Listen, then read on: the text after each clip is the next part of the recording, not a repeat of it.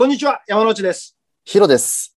えー山ちゃん、以前、チャートの使い方の回があったと思うんですけれども、うんうんチャートともう一つのベストセラーである、基礎問題成功。このシリーズの、まあ、うんうんユーザーも多いと思うので、うーんまあチャートに続いて、基礎問題成功の良い使い方教えてもらえないですかね。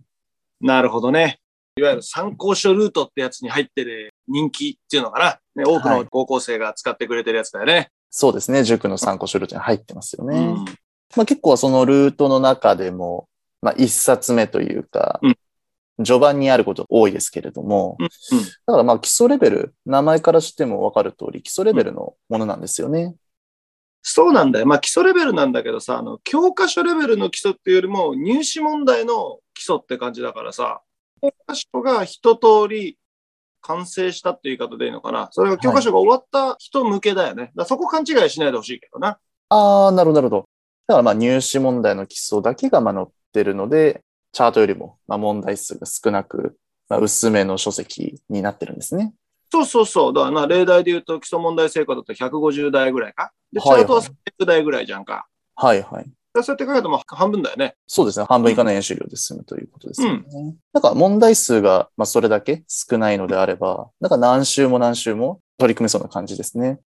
でもね、まあ何週っていうよりもさ、まあ、はい結局全部できるようになるまでやりたいんだよな。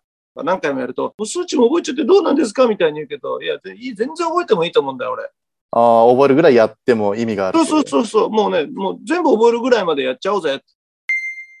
結局さ、はい数学って、まあ、いわゆる定石っていうものを覚えなきゃいけないわけだよ。理屈がとか論理がって言ったところで、定石はもう覚えないと話にならなくて、はい。で、その定石にはさ、教科書レベルの定石もあれば、うん入試演習レベルの定石っていうのもあるんだよ。ああ、なるほど、なるほでそういう意味で基礎問題成功っていうのは、その、入試レベルの定石ど。はい。例えば、基礎問45の解の配置とか、えー、あとは基礎問97のガウス記号の扱いとか、っていうのを、まあ、少数精鋭の問題で効率的に学べるっていうのがいいんじゃないかな。なるほど。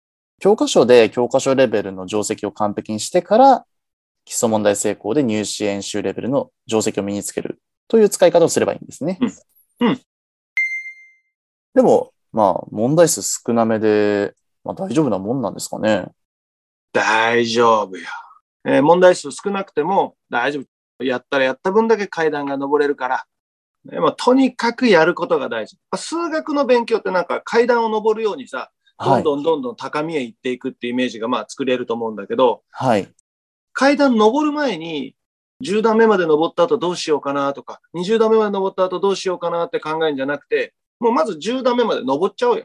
はい。登はい。ったら、その登っていく過程で、あ、俺には私にはちょっとこういう点が欠けてたら、こういうことをもっと伸ばさなきゃいけないなとかっていう新しい課題が見つかる。うんうん。登れば見つかるから、なるほど登る前に悩んで登らないっていうんじゃもったいないからさ、はい。はい。どんどんやっていこう。とにかくやること。信じて、やりきってくれれば伸びる。